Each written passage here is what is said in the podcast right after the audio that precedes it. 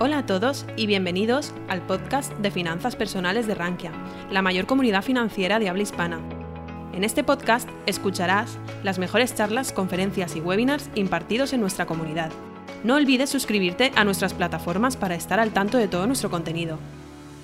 En la charla de hoy os presentamos el consultorio de finanzas personales, donde nuestros especialistas, una vez al mes, ayudan a la audiencia para mejorar su relación con las finanzas de forma gratuita. Hola a todos y bienvenidos al consultorio mensual de finanzas personales. Como siempre, el equipo de Rankia, encabezado por Xiaoyin y yo, Luis Ángel Hernández, intentamos responderos todas vuestras preguntas acerca de finanzas, fondos, bolsa y eh, todas las dudas que tengas. Eh, también, como siempre, tenemos las personas que nos siguen en vivo y los que nos escucháis eh, pasado unos días en las plataformas de podcast, iBox, Spotify, Apple Podcast y demás. A todos, eh, gracias por la fidelidad, por estar cada último lunes del mes con nosotros en, este espacio. Y nada, si os parece, comenzamos. ¿Qué tal, Chayin? Muy buenas tardes, Luis. Muy buenas tardes a todos. Y bien, empezando con energía los lunes y la verdad es que también un poco triste por todo lo que está pasando en el mundo, que bueno, ya sabéis. ¿Y tú qué tal, Luis? Nada, por aquí perfecto. Eh, por organizar, como siempre, el, consultorio de, finanzas, eh, os iré diciendo que dejéis vuestras preguntas por el chat. Algunas nos han hecho llegar al mail de consultorio.arranquia.com. Algunas las respondemos vía email, pero intentamos que eh, responder todas las preguntas que nos lleguen por el chat. Para ser un poco distinto, le estaba dando una vuelta de cómo hacíamos que el consultorio no fuese monótono y fuese distinto os quería plantear en esta ocasión hacer algo, la verdad que, creo que os van a sentir identificados, y es dividir el consultorio en tres partes. En la primera parte voy a entrevistar a una persona que quizás no conocéis, pero que ha empezado de cero y en pocos años ha cogido bastante eh, soltura en el mundo de las finanzas y ha aprendido eh, un montón y para mí es un ejemplo en el que os podéis ver eh, reflejados y le haré un poco de preguntas acerca de cuál ha sido su camino. En la segunda parte haremos el, el habitual, eh, responder vuestras preguntas que nos veis dejando por el chat y el consultorio. Como siempre, sois eh, bastante activos haciendo estas preguntas. Y en la última, quizás eh, haré un poco de repaso, que porque muchos no conocéis un poco el qué es Rankia y ahora hemos, hemos cumplido 19 años y la verdad que hacemos mucho más que, que también estos consultorios y ayudamos a muchas personas en diversas partes de su relación con las finanzas o su relación con la economía en el día a día y muchas veces no hablamos de ellos y creo que vais a descubrir un poco eh, qué hay detrás de esta empresa o qué hay detrás de, un poco de, nosotros, que somos personas, que tenemos nuestro trabajo y que os ayudamos en el día a día. Entonces, eh, si os parece, comenzamos. Y la entrevista no es nada más que a mi compañera Shayin, que hoy la tengo justo aquí, aquí al lado. Parece que estuviésemos en dos salas distintas, pero la tengo aquí al lado. Y la verdad que, quería un poco presentaros el caso, porque yo recuerdo el placer de Chayin empezó en, Rankia con unas prácticas hace ya dos años, justo hace dos años, y aunque había estudiado el grado de edad de turismo, eh, sus conocimientos acerca del mundo de la bolsa y fondos no eran los más amplios posibles. Eh, he tenido muchas personas que llegan en prácticas y ya vienen que son frikis de la bolsa o han estado invirtiendo. Y, y para mí es el claro ejemplo de alguien que empezó de cero, le ha puesto muchas horas y, y ahora para mí es un referente en muchos de los aspectos. Entonces, como vosotros estáis en ese proceso que acabáis de empezar o lleváis unos años aprendiendo por vuestra cuenta, hacéis un curso y demás, creo que os veréis bastante reflejados. Un poco, Chayin, por empezar un poco y que los usuarios también podéis dejarle vuestras preguntas a Chayin, eh, las que se os ocurran y, yo se las transmito, pero un poco por empezar, eh, cuando empiezas las prácticas, ¿qué conocimientos ya tenías de bolsa? ¿Habías escuchado que era la bolsa? Eh, ¿Te gustaba un poco? ¿En la carrera habías visto algo? Pues Luis, si te soy sincera, yo cuando entré en Rankia, o sea, mis conocimientos sobre finanzas era casi, ah, casi, ah, casi, o sea, no sabía absolutamente nada. Y fue cuando entré a Rankia donde ya estuve más en contacto sobre cómo funcionan los fondos de inversión, cómo funciona la bolsa y estar más al día del ámbito financiero. Quizás os preguntéis, pues, oye, una persona que no tiene ni idea de finanzas, ¿cómo es que ha entrado en Rankia y ha hecho esas prácticas en Rankia? Pues la verdad es que no lo sé. Fue algo, fue algo curioso. Yo tenía a, Juan Sub como profesor de, la, universidad. eh, Juan Su, que es, fundador de Rankia y de, y de, Verena, y de Berema y da clases de, ciertas asignaturas en, la Universidad de Valencia. Entonces me gustó sus clases y tuve la oportunidad de que en ese momento pues ofrecían prácticas en Rankia y, y bueno, me, me, me, me preguntarle cosas así. Bueno, y me, y me motivó a, hacer esas prácticas. Entonces, ahí es cuando me entrevistó Luis, que Luis ya os contará qué ha visto de mí para, para que pueda hacer esas prácticas.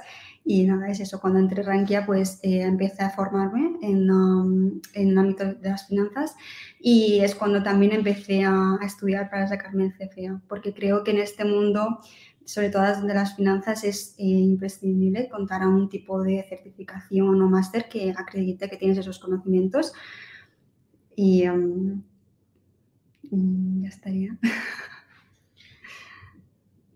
Vamos con las preguntas, eh, Chaín, de, sí o no. En casa, ¿habíais hablado de finanzas? ¿Alguien había hablado de inversión alguna vez en tu caso? ¿Qué va?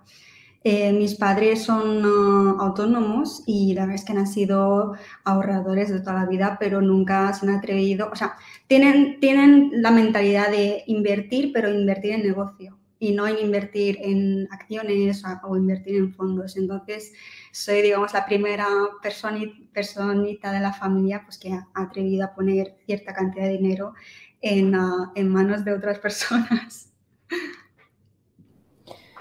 Vale, siguiente, siguiente pregunta.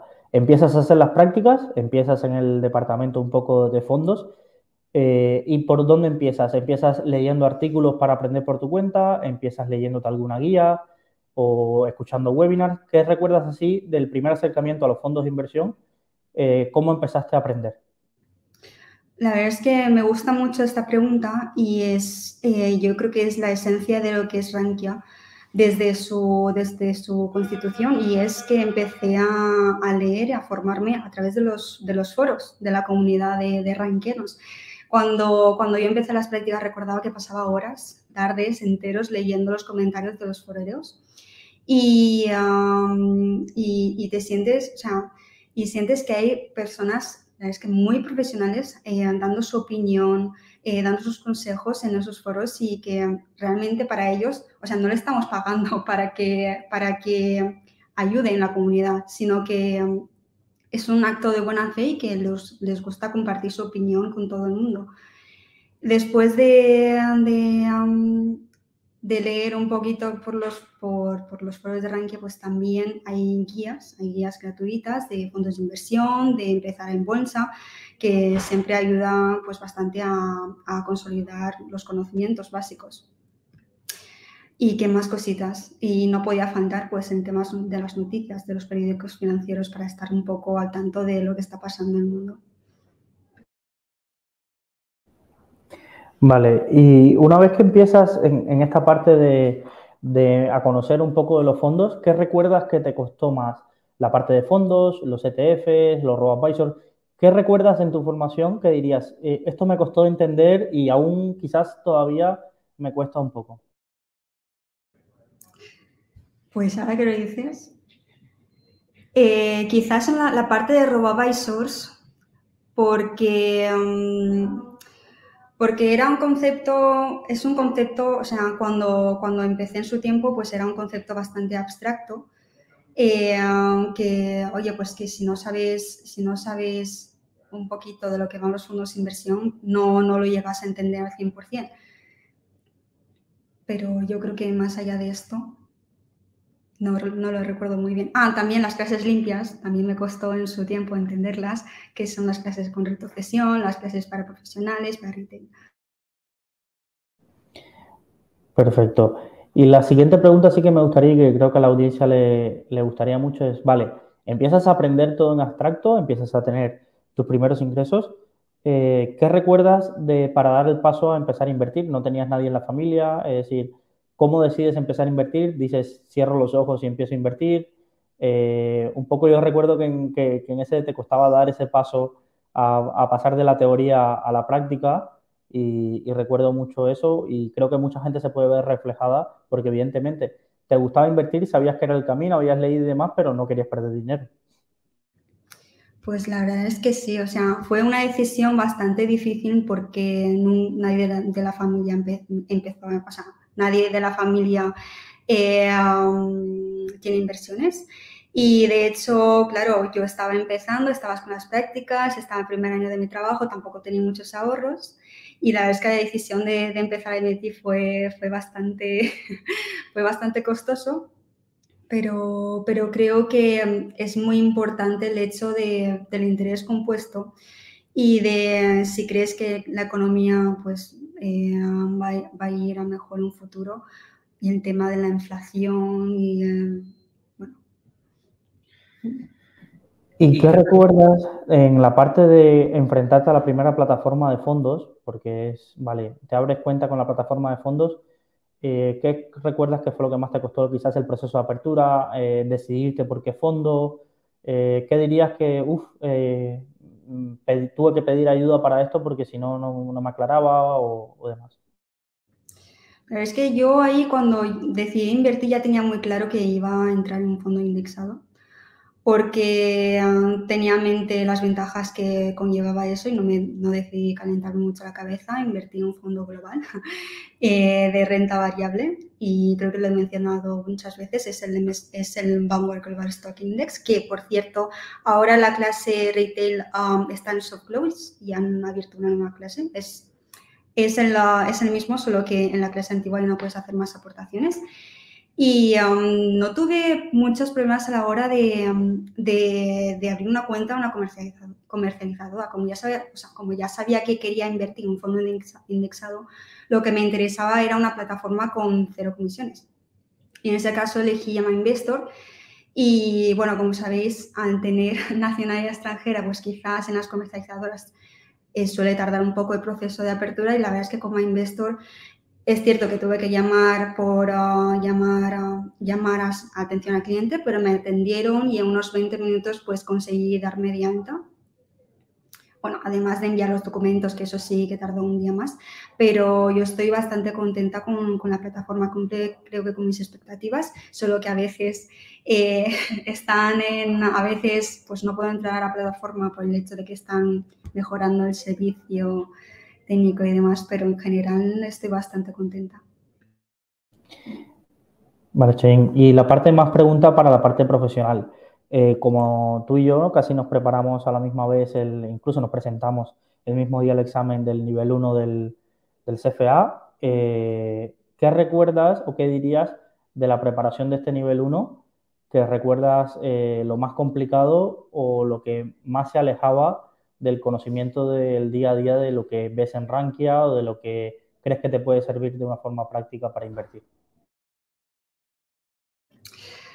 Pues la verdad es que el hecho de prepararme para el CFA creo que me ha ayudado muchísimo en consolidar los conceptos básicos. Por ejemplo, hemos, hemos tocado temas de análisis técnico, de los criterios SG, de cómo funciona un fondo realmente y de, los diferentes ratios financieros. En ese sentido ha sido mucho, ha sido bastante de, ayuda. Lo que pasa es que creo que la, mm, creo que igual es por ser la, el primer nivel que ha sido bastante teórico. Creo que podría haber sido mucho más práctico. Entiendo que para el nivel 2 pues tocaremos más casos prácticos y demás, pero mm, pero para, para, para sentar conocimientos básicos creo que ha sido bastante útil. Y ahora ya la, la, última pregunta. ¿En qué te gustaría? Ya has pasado dos años, estás en Rankia, hablas casi todas las semanas con las gestoras, hablas con los robo-advisors, eh, ya tienes tu cartera. Eh, en la parte de fondos, ¿qué crees que te queda por aprender en los próximos dos años? Pues muchas cosas muchas cosas porque,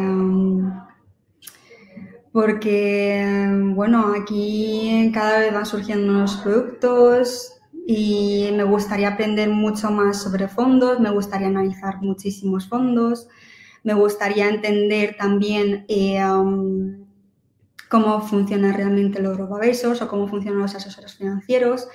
Y también uno de los retos que me gustaría o que me gustaría pues enfocarme en los próximos años es estar más con la comunidad, porque es cierto que me veis moderando webinars y tal, pero quizás estoy pero no estoy, entonces sí que me, gusta más, sí que me gustaría más pues establecer un poco más de relación con, con los rankianos.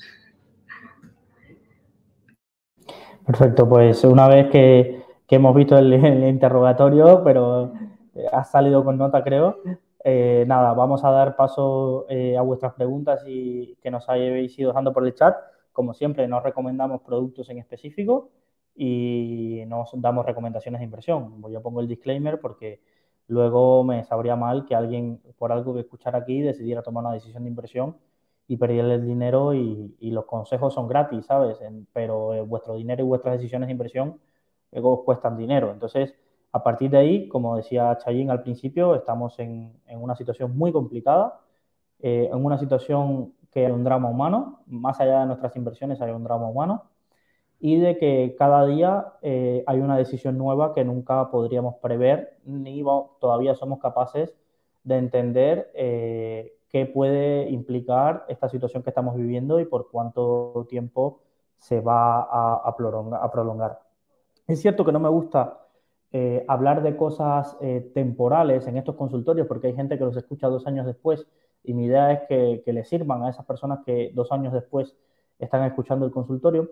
Pero sí me, gustaría eh, remarcar dos cosas importantes, ¿vale?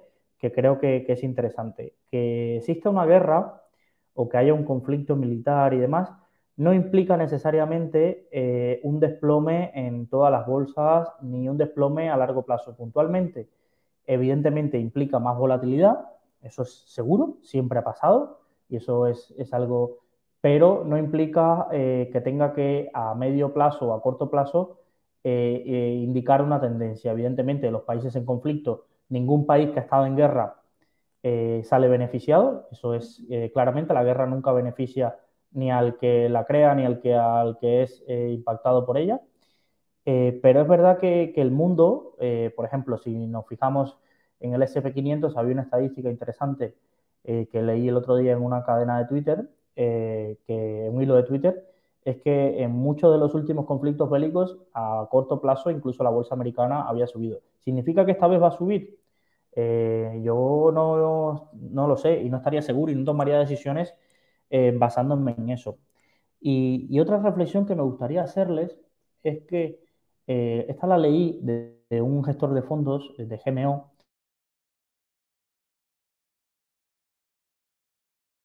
Que, las compañías, eh, que, las compañías eh, que habían tenido un mejor comportamiento en la última crisis no necesariamente tenían que ser las que mejor se comportaran en las próximas crisis, porque la palabra crisis es única.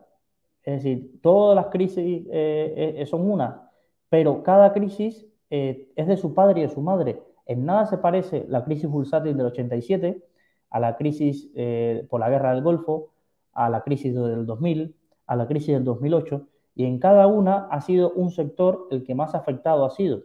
Y eso creo que muchas veces eh, a las personas se nos olvida y nos intenta, intentamos que todo meterlo en el mismo saco. Entonces, por ejemplo, todo el mundo diría que en la última crisis de la eh, situación sanitaria del 2000, todos pensaban que las compañías eh, a múltiplos bajos iban a ser las mayores beneficiadas y las que primero subirían. Y nada más lejos de la realidad, las bajos asociadas al estilo value fueron de las que más sufrieron y por el contrario las acciones de crecimiento fueron las que se vieron beneficiadas. Pero en la crisis del 2000, esas acciones de crecimiento asociadas a tecnologías, a la las que más sufrieron, ¿vale? Entonces, eh, creo que, muchos, eh, eh, muchos asocian y quieren adivinar, atendiendo al pasado, cuáles fueron, cuáles van a ser las acciones beneficiadas en la próxima crisis. Entonces, ante situaciones de crisis y de volatilidad, yo, mi mayor consejo es, primero, respeta tu perfil inversor y mantén, a no ser que te vayas a jubilar mañana y necesites el dinero mañana o muy corto plazo, respeta tu perfil inversor y eh, actúa como si, en ese sentido, como, como, si tú eres un perfil conservador y estás en medio de una crisis, no te vayas más arriesgado de lo que toca porque no sabes la extensión de la crisis ni a qué acciones va a afectar. Y segundo punto, mantente y valora la diversificación. Os pongo un ejemplo. Como sabéis, eh, en la herramienta Mi Cartera, ahora la voy a buscar un segundito, yo comparto eh, mi cartera de forma pública, ¿vale? ¿Qué falta aquí en esta herramienta Mi Cartera? ¿Vale? Yo generalmente realizo rebalanceos, ¿vale? realizo rebalanceos donde a final de mes, como os he comentado muchas veces, copio de, bueno, de los fondos que han subido un poco, envío a los fondos que más me han caído y hago aportaciones. Pero bueno, la estructura de los fondos sí es verdad que se parece bastante a esta, a esta cartera que, os comparto. Y os lo digo porque, porque ahora mismo si yo miro mi cartera, ¿vale? Os lo paso por aquí, ¿vale? Si yo miro mi cartera eh, y, la veo en perspectiva, digo, vale, los dos fondos value que tengo lo han hecho muy, muy bien porque tienen bastantes posiciones asociadas al ciclo, al petróleo y demás. Mi fondo de oro y de Latinoamérica eh, lo ha hecho muy, muy bien, pero por ejemplo, el fondo de pequeñas compañías eh, de crecimiento a nivel mundial, fondo ahora tengo un menos 20 o lo que sea. El fondo de mercado frontera, pues está sufriendo porque los mercados frontera en una situación eh, de esta tensión geopolítica y mundial, donde depende de las exportaciones y a muchos países y de la importación de materias primas, evidentemente sufren. Eh, el fondo de Rusia, que me preguntaban, eh, dos semanas antes de la, de la crisis, ahí en, en, la parte de mi cartera lo, podéis ver porque introduje un poco el, el escenario, el, movimiento, eh, decidí salirme, decidí salirme porque la verdad que no me gustaba nada y es una situación contradictoria. ¿Por qué? Porque, por ejemplo, Rusia, yo tenía Rusia, que la he comentado varias veces, pero veía un escenario donde no veía la forma en que, en que pudieran salir ganando. ¿A qué me refiero? Eh, aunque el precio del petróleo esté disparado y cada vez se va a disparar más, eh, las sanciones económicas eh, le pueden hacer mucha pupa a fondos que van muy concentrados en cuatro o cinco compañías. Y luego había un riesgo mayor, que era que deslistaran las compañías. Muchos de estos fondos, la Mundi, el PICTET y demás, no invierten directamente en la bolsa rusa, sino invierten en los ADRs de cotizados en Estados Unidos o en Frankfurt de, estas compañías. Entonces, el riesgo que la deslistaran o que las casas, por ejemplo, yo llevaba el Amundi Rusia, Amundi ahora ha metido en todos sus fondos criterios ESG. Y una de las cosas que me preocupaba era de que por criterios ESG veamos lo que ayer pasó con el fondo noruego, que ha dicho, oye, por criterios ESG voy a eliminar, voy a vender todas mis, eh, mis acciones de, Rusia. Y yo me temo, la verdad, con el fondo de Amundi, por ejemplo, o de, alguna casa que tiene muy presente los fondos, los criterios SG, como puede ser Pictet, que si el, conflicto se extiende, veamos que cierren los fondos, pero que cierren, que desaparezca el vehículo. Entonces, eh, la verdad que, eso me empezó a preocupar y, salí de ahí. Evidentemente, conociéndome, que me conocéis, eh, no me fui a, un fondo súper defensivo, no. Eh, un poco le dediqué el dinero a las, al fondo este de pequeñas compañías de crecimiento que, se está con la verdad. Pero bueno, ese es mi criterio personal. Mucha gente en estos días me está escribiendo, evidentemente, no casi seguro que soy la única persona que conocéis que llevaba un fondo de Rusia. Entonces mucha gente ahora me, me pregunta, ¿es el momento de invertir?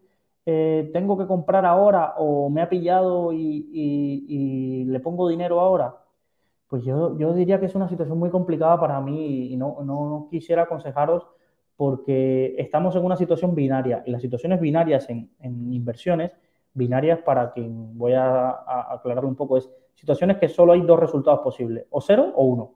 Entonces, aquí en esta situación está eh, la situación binaria de o lo pierdes todo o, ganas mucho dinero. Y en una situación binaria de este tipo, eh, ya no se llama inversión, ya eso se llama apuesta, ¿vale? Y, para mí, como yo veo ahora mismo la inversión en ese tipo de productos, es súper binario. O lo pierdes o, eh, o ganas mucho dinero. Y claro, yo no sé los porcentajes que tenéis en la cartera con este tipo de fondos y demás. Yo os doy unos datos, por ejemplo, eh, el fondo noruego que, te, que, que invierte no sé cuántos miles de millones de, dólares, solo tenía el 0,2% de su fondo en acciones rusas. El MSCI Agui, ¿vale? Eh, no llega al 0,5% de exposición a Rusia. Y tú me dices, Luis, tengo 100.000 euros y le quiero, y es verdad que hay 500 euros que no le tengo a precio y creo que voy a invertir a esto. encima también tienes que tener criterios un poco ahí eh, duros de, asumir de que le vas a dar dinero a quien está financiando una invasión. Pero bueno, eso cada uno, yo ahí mm, siempre digo que el dinero y la moralidad va con cada uno. Tampoco voy yo a, decirle aquí a nadie esa parte, pero, pero es una decisión difícil porque creo que está más cerca eh, perder esos 500 euros o que esos 500 euros sean 100 a que esos 500 euros sean 2.500. Pero puede pasar, eh, yo creo que ahora mismo solo hay esas dos alternativas. ¿Por qué ha caído tanto? Que quien invierta ahora, pues puede ser que, le saque beneficio, pero es que no hay, nunca ha habido tantas probabilidades de que el que invierta ahora palme toda su inversión que justo en este momento, porque hay demasiada, demasiada incertidumbre. Y yo ahí, la verdad, no me gustaría. Y ya os digo, si alguna vez me decido volver a invertir en Rusia, será con un tratado de paz firmado. Es decir, antes ese primer euro y demás que lo gane otro. Yo ahí, la verdad, no, me siento cómodo porque, porque es mi dinero, ¿sabes? No es una cuenta demo, es mi dinero y yo también tengo que dar explicaciones que ya, estoy casado. Entonces, tampoco, tampoco puedo hacer lo que me dé la gana con el dinero, que, tengo que, que ahí protegerlo porque es el dinero de la familia, ¿vale? Vamos a las preguntas. ¿me comentas un poco las preguntas que tenemos? Sí, tenemos en primer lugar una pregunta de Pedro, que creo que Pedro hemos llegado a hablar esta mañana por correo.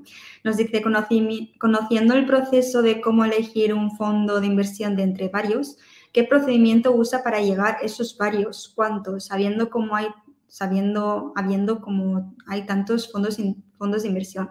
La primera lección es analizar demasiados.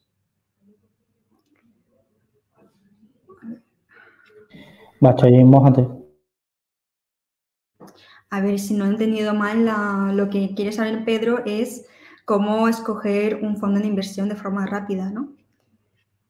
Si, es así, eh, yo primero me haría la pregunta de dónde quieres invertir, en qué países y en qué sectores. Teniendo esto claro, una opción rápida sería ir a la página de Morningstar, filtrar por esos criterios y mirar las primeras opciones que te salen según el rating Morningstar si, si te fías de un analista externo para que evalúe esos fondos de inversión. ¿Qué opinas, Luis? A ver, es que hay que poner los criterios que está poniendo Pedro, ¿vale? Esto no es que yo lo recomiende así, pero Pedro nos pone unas limitantes y, básicamente Pedro nos dice, vale, eh, yo ya sé escoger, si me das cinco, he aprendido a escoger con cuál me quedaría de esos cinco, pero necesito saber cómo llegar a esos cinco, ¿vale? Y es, interesante lo que plantea, ¿eh? es interesante. Eh, y creo que lo has explicado bastante bien y en la parte de la sencillez. Es decir, eh, Pedro, lo primero que tienes que definir es qué quieres tener en tu cartera. Cuando tú mires tu cartera, ¿qué objetivo tiene? Oye, quiero estar diversificado. Vale, eso es un objetivo. Si tú quieres estar diversificado, ya sabes que necesitas X fondos o uno o dos o lo que sea fondos, pero que en su cartera estén diversificados, ¿vale? Entonces, pues, perfectamente podrías ir variable global, ¿vale? Y escoger la categoría de renta variable global y ponerte los fondos de 4 o 5 estrellas Morningstar, filtrar eh, por eh, fondos que lleven más de 5 o 10 años, de comisiones bajas y eh, que tengan rentabilidad que bata al mercado. Mira, con tres criterios te has montado una cartera con fondos de renta variable global y tal. ¿No te quieres quemar la cabeza? Oye, voy a Vanguard. ¿Cuáles son los fondos indexados de Vanguard? Y ya al menos sé ahí que estoy diversificado. Ahora, ¿quieres darle un poquito de complejidad y quieres hacerlo rápido y sencillo? Vale, pues ahí te diría, oye, eh, miro las carteras modelo de entidades de referencia. Por ejemplo, la cartera modelo de Cellbank, la cartera modelo de fondos de Bank Inter, las carteras modelo que tiene un robo-advisor y veo los pesos que tienen en determinadas categorías. Olvídate de qué fondo indexado utilicen ellos, ¿vale? Eh, pero mira los pesos que tienen en cada categoría y dices, vale, hay alguien al que le están pagando por hacer esto. Entonces, Yo, que no llevo mucho tiempo en este mundo, voy a ver si para mí tiene sentido esta distribución que tienen ellos.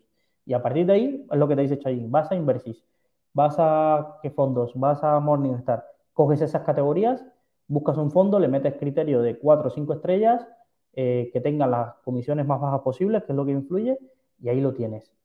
Es la solución, eh, como digo yo, de comida rápida que puedes tener para fondos. ¿Qué deberías evitar? Pues tener 25 fondos, porque esto es lo que hace mucha gente. Ah, me meto 25 fondos porque como todos me parecen buenos eh, y todos los gestores me caen bien, que cada vez que hacen un webinar con Chayi me convencen que tengo que, hacer este, que comprar ese fondo, eh, pues lo hago. Porque yo pongo un ejemplo, nosotros hacemos, eh, bueno, el año pasado, si no recuerdo mal, hicimos como 12 eventos con tres gestoras. Cada gestora presenta un, fondo. Eso ya son 36 fondos. Imagínate que nosotros evidentemente ponemos el filtro de que todos los fondos sean de 3, 4 o 5 estrellas, de que tengan X años y demás. Imagínate que te gusten todos. Todos los fondos son buenos, vale, los compro todos, 36 fondos. Y ahí tienes un criterio buenísimo de cómo crearte una cartera. Vale, voy a los webinars de Rankia, veo los de gustan, me los compro todos. Y a veces nosotros hemos dado ese mal ejemplo de que como presentamos tantos fondos, yo a veces veo las carteras que me presentan y digo, vale, esta es una cartera de alguien que se ha aficionado a ver los webinars de Rankia y los compra todos. Les parece que todos eh, son buenos fondos y los compra todos. Y, es algo, yo creo, a evitar. Entonces, respondiendo a tu pregunta, yo iría a eso. ¿Qué pesos quieres tener? Busca, eh, busca cosas que te permitan eh, acercarte a, unos pesos que te puedan servir de, referencia a, oye, ¿qué tiene eh,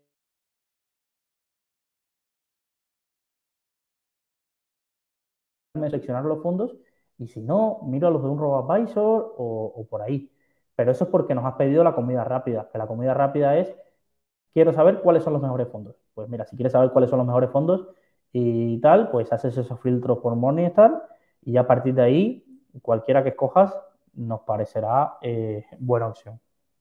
Shayin, siguiente pregunta.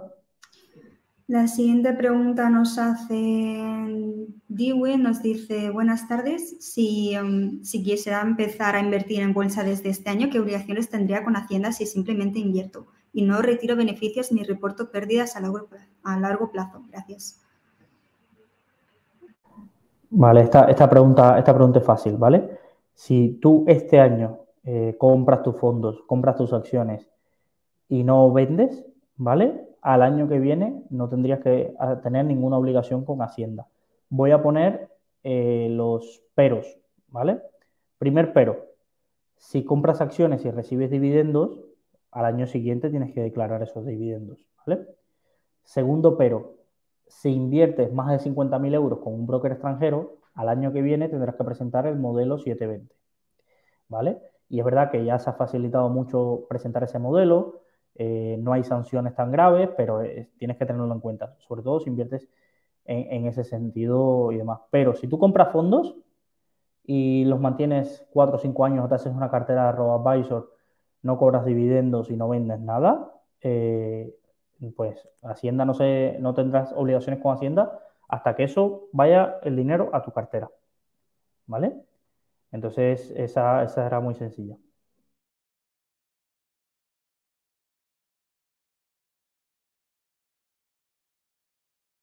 Vamos a la siguiente pregunta. A ver, nos dice webs para filtrar los fondos.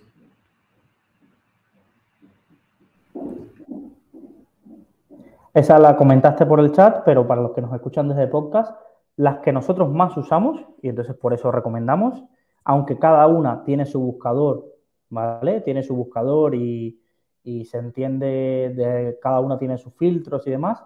Nosotros tres, los que más usamos es por este orden: Morningstar, Inversis, ¿vale? Y eh, la web eh, de qué fondos, ¿vale? Son los tres buscadores que, que más usamos. Otras herramientas que puedes utilizar para, sobre todo, ponerte alertas y demás, por ejemplo, la web de Investing tiene la cotización de todos los fondos. Entonces, aunque a mí hay ciertas cosas de la praxis que hacen investing con el tema de brokers que recomiendan, para la parte de fondos, para ponerte alertas, la verdad que está bien. y para saber eh, la posición de, fondos, eh, de fondos, eh, las posiciones de fondos españoles que tengan en cartera, sobre todo el invertir en bolsa.info creo que también se puede usar. Son estas tres, estas tres, cuatro herramientas que, suelo utilizar.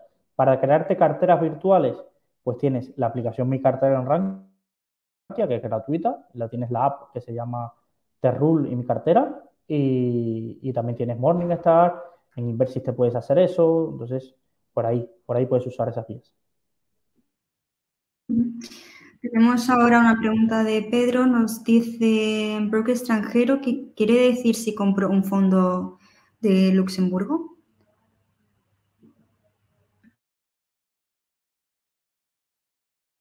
Eh, te, respondo, te respondo a continuación. el broker extranjero eh, no tiene nada que ver con el producto que tú compres, ¿vale? Cuando me refiero a, broker extranjero, me refiero a, por ejemplo, que tú compres ETFs eh, e con De Giro o con Trade Republic, ¿vale?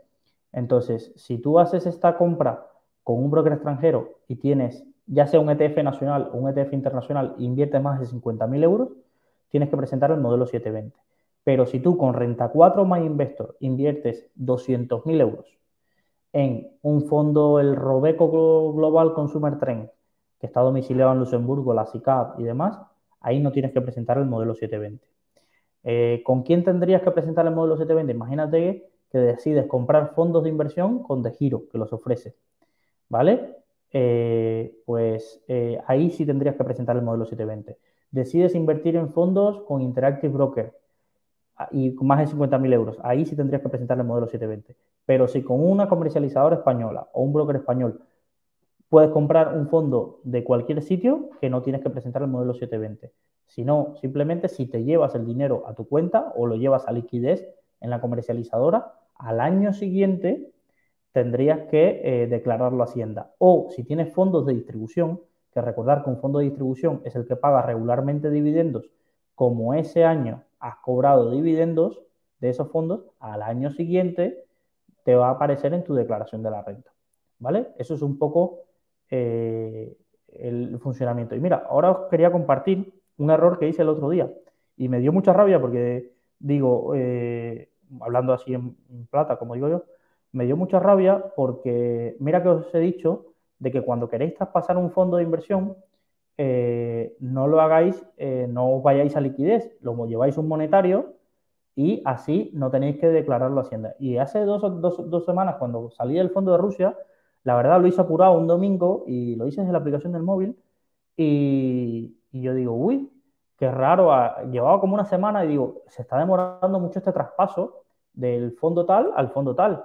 Y cuando miro en mi cuenta tenía el dinero en liquidez pues sin querer, en vez de le había dado traspasar fondo, le había dado eh, venderlo. Eh, la verdad no, estaba muy intuitivo ahí en la página de Renta 4 y yo eh, con la rapidez no me di cuenta y lo llevé a liquidez. Entonces, con la, con la mala suerte, digo yo, también que vendí un fondo que tenía bastantes plusvalías, que era el, fondo de, Rusia. Entonces, el año que viene, por esa, digo yo, disculpad la frase, pero tontería, tendré que declarar eso cuando no estaba en mi objetivo eh, lo que tengo en fondos para mí es como mi plan de, jubilación. Entonces, para mí mi idea es tributar eh, a los 60 años y acabo de tengo 30. Entonces, ahora he cometido un error que evidentemente no es un dineral que me va a costar la ineficiencia fiscal, pero, pero mira, sí, me he metido la pata por andar con prisas desde la aplicación del móvil y no revisar.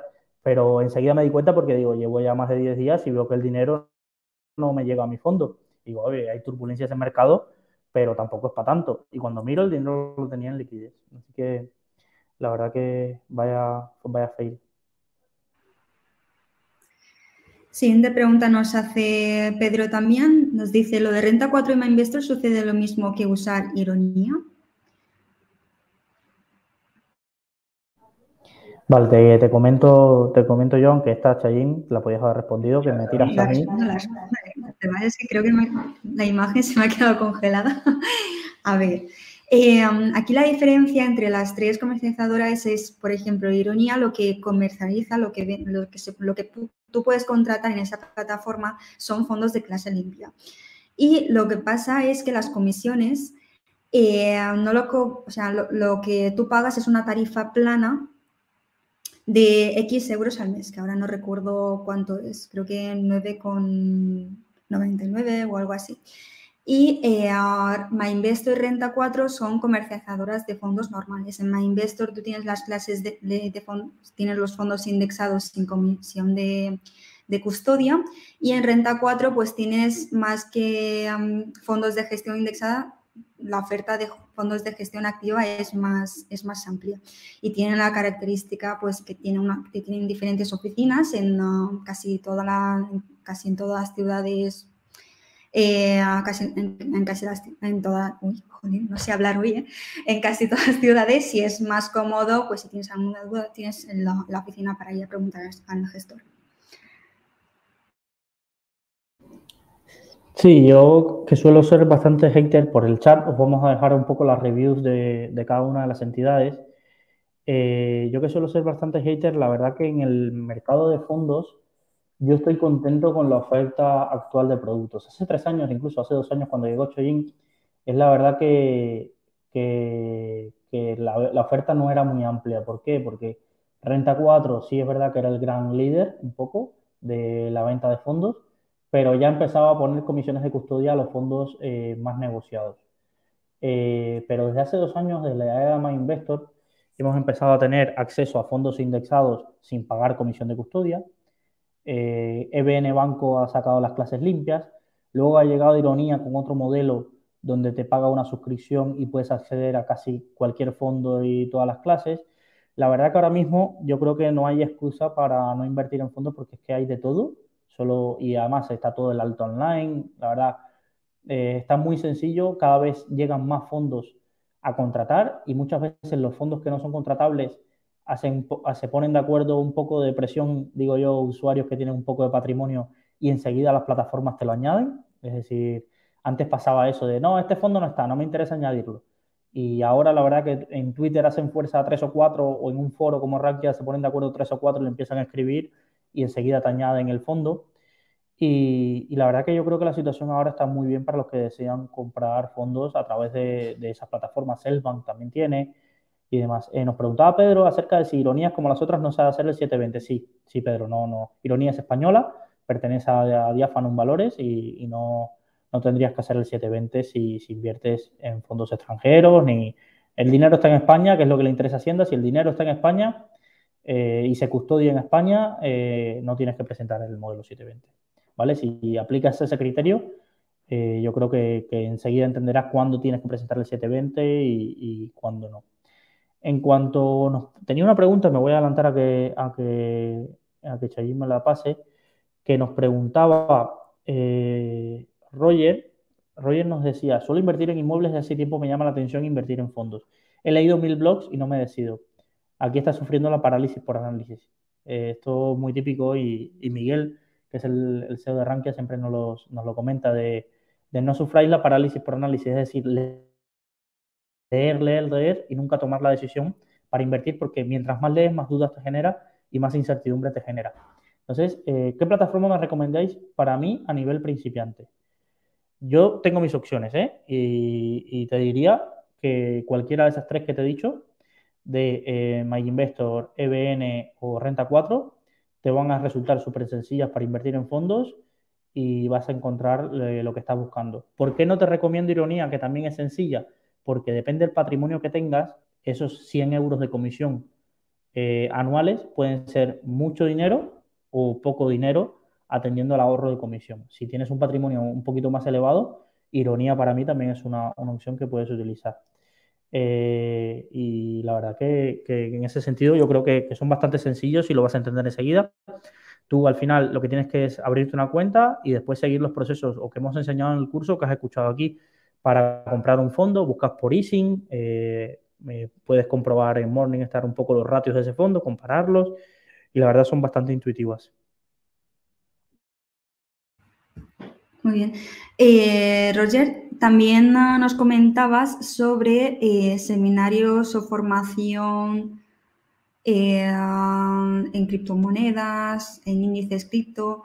No sé si lo puedo desvelar, pero estamos preparando un curso para invertir en, ah, criptomonedas que lo estamos en, ah, que está en preventa. Después os paso también el enlace para que le echéis un vistazo y Luis, Luis, como estás más involucrado en ese proyecto, a ver si nos puedes contar un poquito. A ver, yo os cuento un poco y, una de las cosas es que este consultorio me hace gracia porque ha migrado de ser un consultorio de finanzas personales a muchas veces ser un consultorio de fondos. Y, la verdad que, va muy influenciado, es verdad, porque eh, y yo hemos sido los profesores del curso junto con Enrique y muchos de los usuarios que venís son usuarios del curso que, venís a preguntarnos, pero la verdad eh, yo creo que tenemos unos conocimientos medios de casi todos los productos de inversión eh, y de fiscalidad que podemos ayudarnos. Entonces, sentir los libros porque quizás hay muchas personas que nos están escuchando y tienen miedo a preguntar o se van y dicen, ah, es que este consultorio es de fondos. No, no somos el consultorio de intereconomía de fondos, no somos selectores de fondos en ese sentido. Eh, nuestros conocimientos más especializados, por ejemplo, Chayín y yo son de fondos, pero bueno, nos pregunta sobre eh, formación sobre seminarios y formación de índices cripto y demás. Vale, eh, lo que comentaba Chain, el 1 de abril debe salir, eh, salir el curso que va a lanzar Rankia de criptomonedas. ¿Es un producto con el que nos sentimos cómodos? Yo creo que la forma que lo estamos creando sí. ¿Por qué? Porque lleva mucha formación. Nosotros somos agnósticos en cuanto a si las criptomonedas serán el futuro o no. Eso es, somos agnósticos. La mitad de la plantilla invierte en criptomonedas y la otra mitad no. Con eso ya os lo digo todo. Eh, y desde las personas que más saben, hay algunas que deciden invertir en criptomonedas y de las que más menos saben, también algunas invierten en criptomonedas y otras no. Entonces, somos agnósticos. Entonces, el curso que hemos creado, si podéis ver el índice, yo creo que Sabine ya lo puede pasar, que está en preventa con un 70% de descuento o algo así. Eh, lo que hemos intentado crear es, vale, a nivel formativo, eh, ¿qué debería saber alguien antes de meterse en este curso, a meterse a invertir en este mundo? Y en meterse a invertir en este mundo que es bastante más arriesgado que otro tipo de inversiones. Las criptomonedas yo sí las consideraría, las consideraría como unas inversiones alternativas. Entonces, ese es un poco el programa que hemos creado. Es verdad que cada vez empiezan a ser círculos concéntricos la inversión en cripto con otro tipo de inversión. ¿A qué me refiero? Voy a simplificar un poco el lenguaje. Cada vez aparecen más fondos especializados en compañías de criptomonedas ya por ahí está el Invesco Blockchain ETF, eh, e empiezan a aparecer fondos donde el 30% de su cartera está en compañías relacionadas o que invierten en compañías relacionadas con el ecosistema cripto.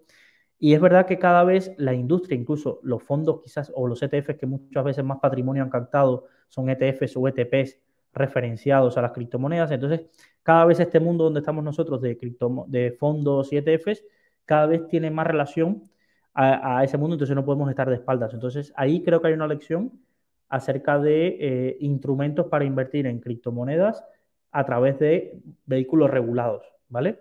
También eh, hace un año hicimos una charla que dio Emérito Quintana, que aunque es gestor de un fondo, nos dio una charla eh, de qué instrumentos de inversión existían en aquel momento para invertir en, en criptomonedas y cuáles eran sus, sus, cuáles eran las vías para acceder a ellos y demás. Entonces, yo recomendaría, seguro mi compañera Chayín ahora os encuentra la charla y os la pasa por el chat. Y si estáis escuchando en el podcast, preguntarlo en los comentarios, ¿vale?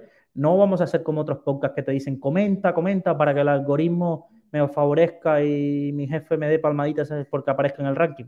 Esto no es un podcast de eso, ¿vale? Yo si os digo que comentéis o si os pido que comentéis es porque hay cosas que no estamos en directo y hay mucha gente que luego no, sabe cómo preguntarnos y demás, entonces os diría usar un comentario. Si no queréis favorecer a ese algoritmo de iBox y demás, oye, escribirnos al mail, luisangel.rankia y, y si oyen arroba. Pero ya os digo, no vamos a hacer el concurso de la pregunta de la semana. No vamos a entrar en eso si no creemos que valore. Y no es por rajar de nadie, que estoy consiguiendo llevar 52 minutos sin rajar de nadie en la industria. Eso ya es un logro, ¿eh, Luis? Vale, tenemos aquí una pregunta de, Mari. Nos dice, en estas circunstancias, ¿qué es lo más conveniente? ¿Aguantar las pérdidas o cambiar a fondos con menos riesgo que puedan preservar el capital, aunque se vaya a largo plazo?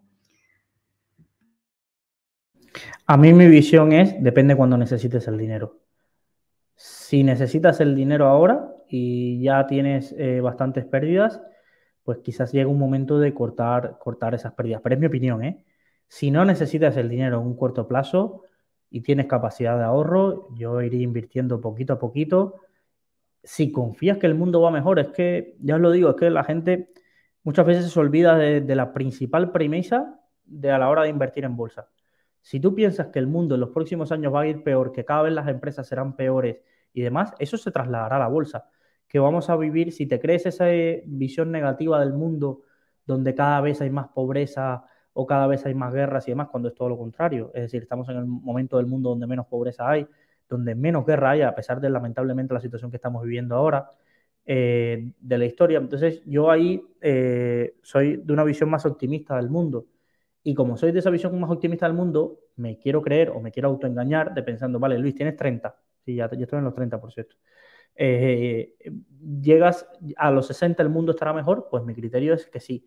Y siempre que me agobio con las caídas, porque a mí me duelen igual las caídas y que, están habiendo en los mercados, porque también pierdo dinero eh, y demás. Aquí no hay nadie que se salve. Ahora no hay nadie que saque en Twitter, tengo un 200% de rentabilidad, no hay nadie. Porque todas las caídas, cuando se ponen así, le afectan a todos por igual. Entonces, eh, pero yo me imagino que de aquí a 30 años el mundo estará mejor. Entonces, ahí relativizo cualquier problema que puede pasar ahora, cualquier número negativo que puede pasar ahora. Tengo la suerte y el privilegio que puedo seguir haciendo estos podcasts y tengo una nómina todos los meses donde puedo permitirme ahorrar. Otra cosa es que por eso a veces nos lanzáis preguntas que para nosotros es muy difícil porque yo no sé en qué situación estás. Yo no sé si estás cercano a la jubilación, si lamentablemente estás en paro, estás en ERTE, si lo estás pasando muy mal cada vez que abres la aplicación y ves esa caída. Entonces, por eso yo te digo, eh, nosotros, por ejemplo, tenemos un curso, pero yo lo digo, es que la inversión no es para todo el mundo. La inversión no es para todo el mundo. Teóricamente sí, y te va a ayudar a batir la inflación y demás, pero yo conozco gente que lo pasa peor con dinero invertido que sabiendo que todos los años pierde algo con la inflación. Porque no me creo, eh, eh, lo he visto, hay gente que tú le explicas la inflación y dice, sí, pero no lo noto. Lo noto indirectamente cuando veo que he pagado más de luz, o ahora que llenar el depósito de combustible parece un bien de lujo, lo noto ahí, pero ver esa pérdida, ese numerito en rojo en una decisión que tomé yo de invertir, lo llevo muy mal, lo llevo muy mal. Entonces, yo, yo por eso no puedo ponerme en la piel de cada uno. Lo que yo os digo es lo que pienso yo. Si el mundo irá mejor y no necesito el dinero, en mi caso, en 30 años, o si no lo necesitaré en 10 años, y tengo una cartera diversificada, si lo jugaste todo al rojo o negro, eh, como se dice en Cuba, está jodido mi hermano. Pero, pero si, si has diversificado un poco, yo te diría ser optimista, ser optimista. Y ya cuando vengan mejores, cuando tu cartera esté en una mejor situación, si has sufrido tanto estas caídas, replantéate el perfil de riesgo. ¿Vale? Replantéate el perfil de riesgo porque eh, muchas de la gente lo que pasa es que cuando va mal sufre mucho, pero entonces cuando se recupera de la caída dice, ah, es que lo he hecho todo bien. No, no lo has hecho todo bien porque si sufriste tanto en las caídas es que quizás tú estabas en fondos que no eran adecuados a tu perfil y no quieres volver a pasar por ese susto, ¿vale? Entonces, eh, yo así me replantaría. Por ejemplo, yo duermo tranquilo, aunque sufro con mis fondos, que todos son súper volátiles y súper arriesgados, pero quizás Chayin, que está aquí a mi lado, con esos mismos fondos estaría en urgencias todas las semanas. Y, y, cada uno, y los dos estimamos el dinero y los dos queremos invertir a largo plazo y demás, pero cada uno es de su manera de ser. ¿Vale? Entonces, eh, eh ¿tienes más preguntas por ahí? Sí, sí, sí. Tengo una pregunta de, de, Roger. Nos dice, ¿cómo como principiante tiene sentido copiar carteras de inversores mientras voy formándome? Yo te diría que no. Yo te diría que no, pero si quieres ir invirtiendo mientras te vas formando, ábrete un RoboAdvisor, indexate eh, y así vas tanteándote. Pero copiar eh, carteras eh, a veces cuesta mucho. Yo me acuerdo cuando la gente utiliza de voy a comprar Alibaba, no me voy a meter con China, que si no Chayin me mata, pero voy a comprar Alibaba porque Charlie Munger compró y luego le dices, vale, ¿y qué parte del patrimonio de Charlie Munger ha invertido en Alibaba? Que a mí me encanta la compañía, ¿eh? Ojo, eh, pero digo, no te puedes comparar, porque veo aquí metiendo 100% de mi inversión Alibaba, porque Charlie Munger lo ha hecho. Algunas veces te saldrá bien, pero otras veces tú piensas que eh, estos grandes inversores, lo que estás viendo muchas veces, esos vídeos de YouTube que a veces hasta en el canal de ranking lo hacemos, oye, me da culpa también, ¿eh?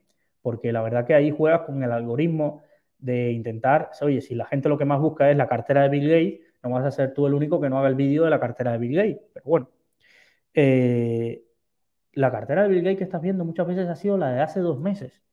Y Bill Gates no va a lanzar una nota de prensa avisando a todos los que me han copiado gracias a vídeos de YouTube, que sepáis que he vendido. No, no, no va a pasar. Si ya el mismo que hace el vídeo de YouTube no te avisa cuando vende, imagínate tú, Bill Gates y demás. Entonces, yo a mí no me gustaría que algunas veces vas a encontrar oportunidades de oro, eh, seguramente viendo en la cartera de, de grandes inversores y demás, pues prefiero copiar la psicología de inversión de esos grandes gestores, es decir, oye, mira, este es la convicción que tiene en esta empresa y sigue cayendo y él invierte más porque está, esa convicción que tiene, vale, pues me quedaría con esa convicción. O me quedaría de, uy, qué arriesgado todo, que cuando está cayendo Facebook, estos grandes gestores todos están comprando más. Entonces, oye, me quedaría más con la filosofía que con repetir eh, lo que hacen ellos, la verdad. Es algo que, que te Y yo em, voy a entonar el mea culpa primero. Yo alguna cartera, alguna acción de una cartera me he copiado pero para cosas especulativas. No le meto el 30% de mi inversión eh, a eso, a copiarme acciones de, grandes inversores. ¿Alguna que otra? Sí, pero porque tampoco estoy todo el día en mercado. Si, si ya veo una oportunidad interesante, me leo una carta y me veo una tesis de inversión súper currada, algunos me venden la moto, sí. Y algunas veces me ha salido bien, sí. Y otras veces me ha salido mal. Pero ¿a quién voy a echarle la culpa? No, la culpa es mía. Muy bien, Luis. Ahora tenemos una pregunta de Cristóbal. Hombre, Cristóbal, que estabas desaparecido.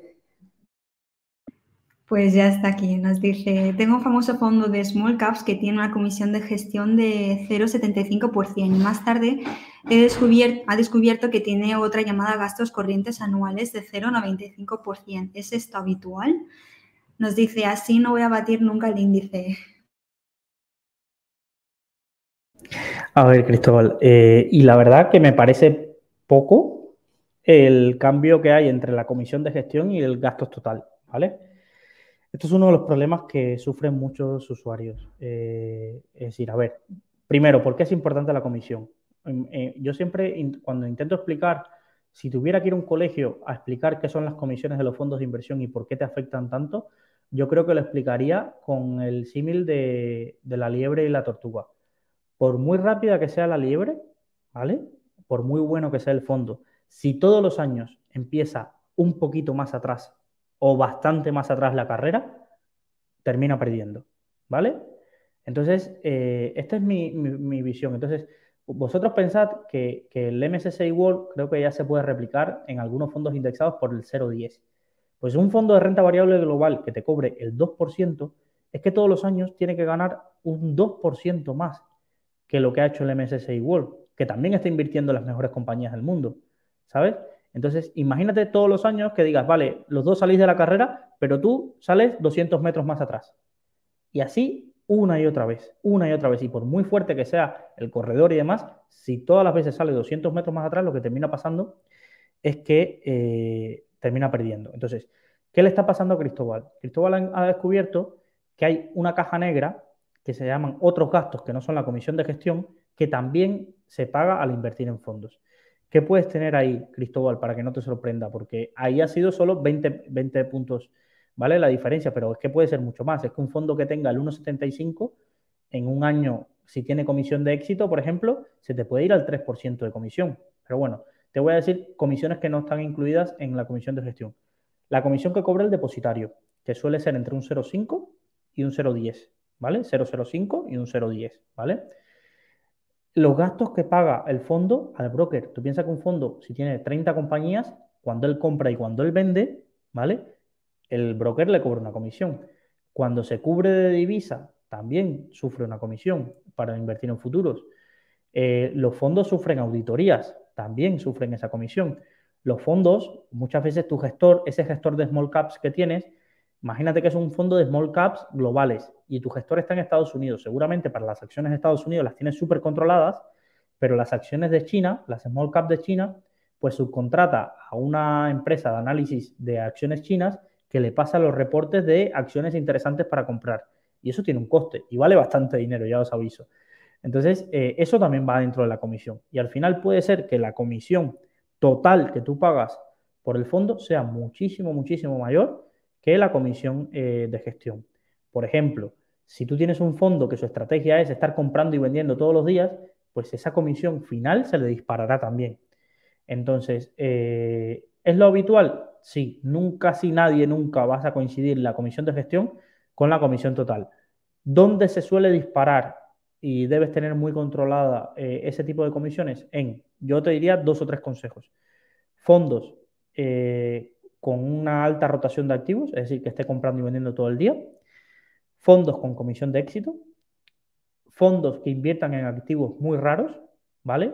Porque ahí la comisión del broker se le va a disparar, ¿vale? Imagínate que tú inviertes en un fondo que invierte en acciones de eh, Filipinas pues los brokers te dan unos sablazos para invertir en acciones de Filipinas a ti, a mí y al gestor más grande del mundo. Entonces, pues eso eh, tiene un coste. O fondos que utilicen muchas coberturas de, divisas. Sería uno de los fondos que, así tendría para vigilar. Y evidentemente, como dice Cristóbal, eh, mm, eh, sí, más complicado tiene batir al índice con ese tipo de costes, sobre todo porque el índice generalmente no tiene comisiones. Vale, como nos estamos acercando ya a la hora, contestamos unas dos últimas dudas y terminamos. Eh, las dos últimas preguntas nos hace Roberto. Una de ellas es, ¿qué opináis sobre la inversión en inmobiliario en base a la subida de la inflación?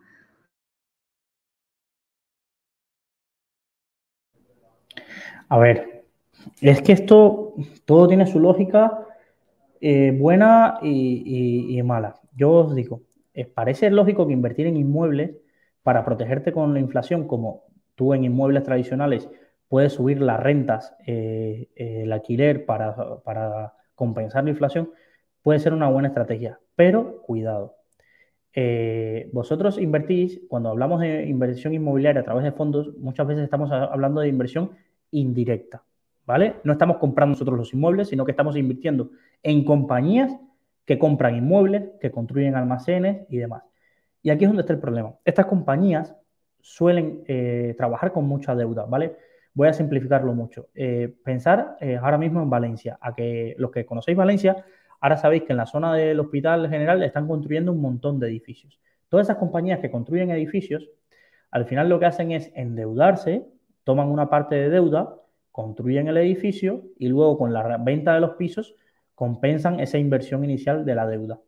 ¿Qué pasa en esta, en, esta época? Entonces, que esas compañías, si de verdad suben los tipos porque la inflación se dispara, el coste de la deuda se dispara y sufren estas compañías también. Entonces, lo que ha pasado generalmente con los rates es que sufren bastante la subida de tipos. ¿Por qué? Porque por defecto son compañías que tienen una estructura, eh, eh, estructura balance con mucha deuda.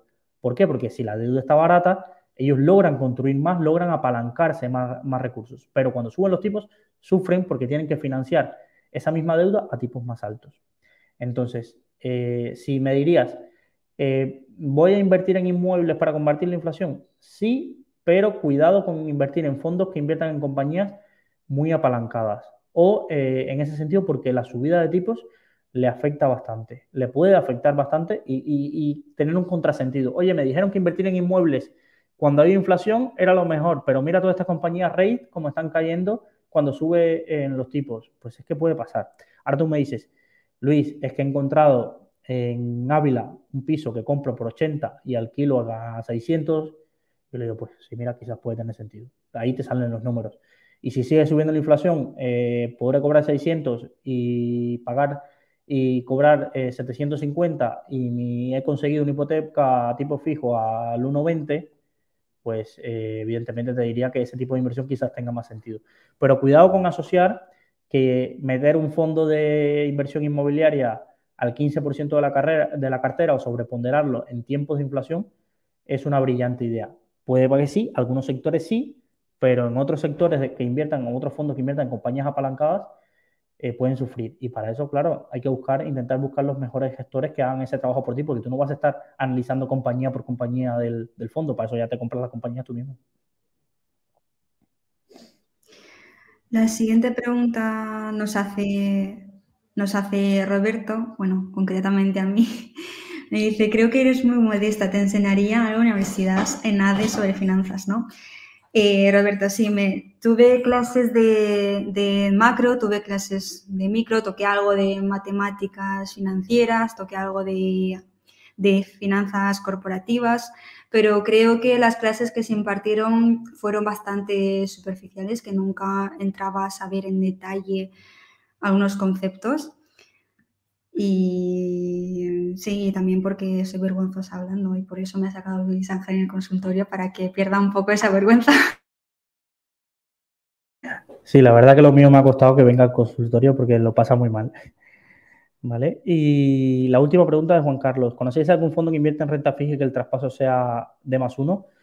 Eh, Juan Carlos, la verdad que no. Casi todos, la verdad que trabajan de más tres. De todas formas, me parece muy interesante tu pregunta y lo que te diría es que la pusieras en el foro de fondos de inversión, a ver es que ahí hay auténticos especialistas en este tipo de fondos y en traspasos, a ver si alguien nos comenta que conoce alguno, ¿vale? Vas al foro de fondos, abres nuevo tema y como, eh, vamos, es copiar y pegar el mensaje que has puesto porque la verdad que es, me parece súper interesante eh, la, pregunta, pregunta que nos haces, ¿vale?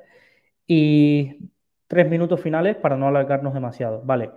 Eh, os quedé en comentar al principio del podcast cosas que quizás no sabíais de Rankia y, que somos nosotros y, voy a hacer aquí un poco de, transparencia porque, porque la verdad que, me parece que, hay cosas que os, perdéis de cómo os puede ayudar Rankia. Primero, Cumplimos 19 años, eh, cosas que quizás no sepáis. Eh, tenemos oficinas en Valencia, en la zona de la universidad. Eh, ya somos una plantilla casi de 50 personas. Estamos en 10 países. ¿Cómo, una de las preguntas que más nos hacen muchas veces, ¿cómo ganamos dinero?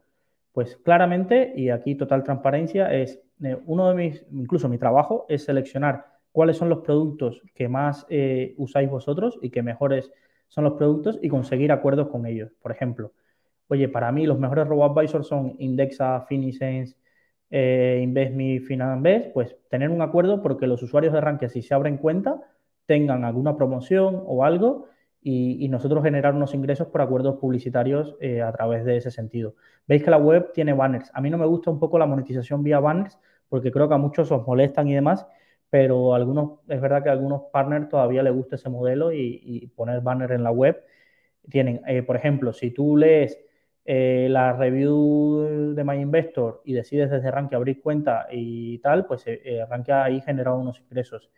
Pero me gustaría eh, enseñaros dos modelos de ingresos que, quizás la gente no, no, es conocido y que yo creo que, os puede servir porque creo que os afectan a todo el mundo. Desde hace un año, el Banco de España nombró al equipo de, de, hipotecas de Rankia, que hay un departamento de, financiación en Rankia, como eh, eh, asesores hipotecarios de, crédito hipotecario eh, avalados. Eso es un registro del Banco de España que cualquiera que asesore o intermedie en el mercado hipotecario tiene que estar registrado ahí y el Banco de España hace inspecciones y demás. Entonces, básicamente lo que ha hecho el equipo de, hipotecas, porque lo digo por si os estáis interesados en una hipoteca, es llegar a acuerdos con todos los bancos, ¿vale? Llegar a acuerdos con todos los bancos y si tú eres usuario de Rankia o, o conocido de Rankia y quieres saber qué ofertas tienen todos los bancos y que sea Rankia quien negocie por ti, para tú no tener que estar yendo a los 15 bancos a ver quién te da la oferta mejor según tus capacidades, pues Rankia negocia por ti y la comisión se la cobra al banco, nunca al usuario. Al usuario le es gratis,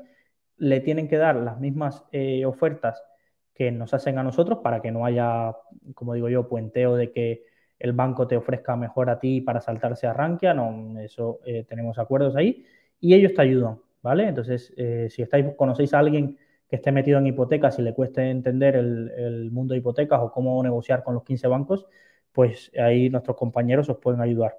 Y otra que me parece interesante eh, también y que creo que muchos desconocéis es que, por ejemplo, nosotros tenemos acuerdo con las principales escuelas de negocios y eh, universidades de España de finanzas. Entonces, muchos estudiantes llegan y nos dicen, oye, quiero estudiar finanzas en Madrid y mi presupuesto son 10.000 euros. Y nosotros eh, le damos un asesoramiento, la verdad, imparcial eh, sobre qué universidades para su presupuesto y para lo que él está buscando se adaptan a él. Y si el estudiante termina contratando, pues eh, para nosotros eso nos genera una comisión, ¿vale? Pero es lo mismo, la comisión no encarece el máster ni nada de eso. Y lo bueno es que tenemos acuerdo con todas las universidades, entonces somos imparciales de que si tú te quieres ir a IEB o te quieres ir a, voy a pensar en ICADE o te quieres ir a IE o lo que sea, y esa es tu decisión y a partir de ahí. Entonces, creo que, ese ejercicio de transparencia está bastante bien y me gustaría porque la verdad que, creo que muchas veces hay mucha opacidad en este mundo y, y, como siempre estoy, como digo yo, rajando de toda la industria, pues bueno, ahora nos ponemos un poco a pecho descubierto y os decimos un poco cómo hacemos. La empresa, la verdad que ya da trabajo, como digo yo, a 50 familias y en un país donde cada vez las empresas le cuesta crecer más, pues nosotros estamos muy orgullosos de que ya sean 50 trabajadores y estamos creciendo muchísimo en Latinoamérica. Incluso eh, me gustaría que, que, creciera mucho Latinoamérica, pero no sé si va a ser el fin del consultorio porque no me quede sin tiempo y me envíen ahí a Latinoamérica. Pero bueno, para eso está Chayín, que yo creo que cada vez lo hace mejor y, quizás sea mi heredera en esta parte del, del podcast. Y nada, de verdad, cualquier pregunta, eh, como sabéis, os podéis escribir a consultorio.rankia, luisángel.rankia, si hay rankia. Recordad, no podemos dar recomendaciones de valores concretos, ni somos un ejemplo, yo creo, para nadie. El curso de fondos ya tiene 1040 alumnos. La verdad que yo siempre doy las gracias a que alguien eh, haya apostado porque unos chicos eh, le enseñen. No sé si lo hicimos bien o mal o regular, pero sí sé que las muestras de agradecimiento, yo creo que en algo hemos ayudado a, la gente y, nada, nos vemos el, último lunes del mes. Como siempre, eh, nos podéis contactar y gracias Chayim hoy por compartirnos un poco tus vivencias y espero seguir aprendiendo a tu lado. Un abrazo y hasta la próxima ocasión. Muchas gracias a todos. Un abrazo. Si te ha gustado nuestro podcast, te invitamos a que nos lo cuentes en los comentarios. Además, no olvides suscribirte a través de tu plataforma favorita o el blog Rankia Podcast para estar al día de todas las novedades.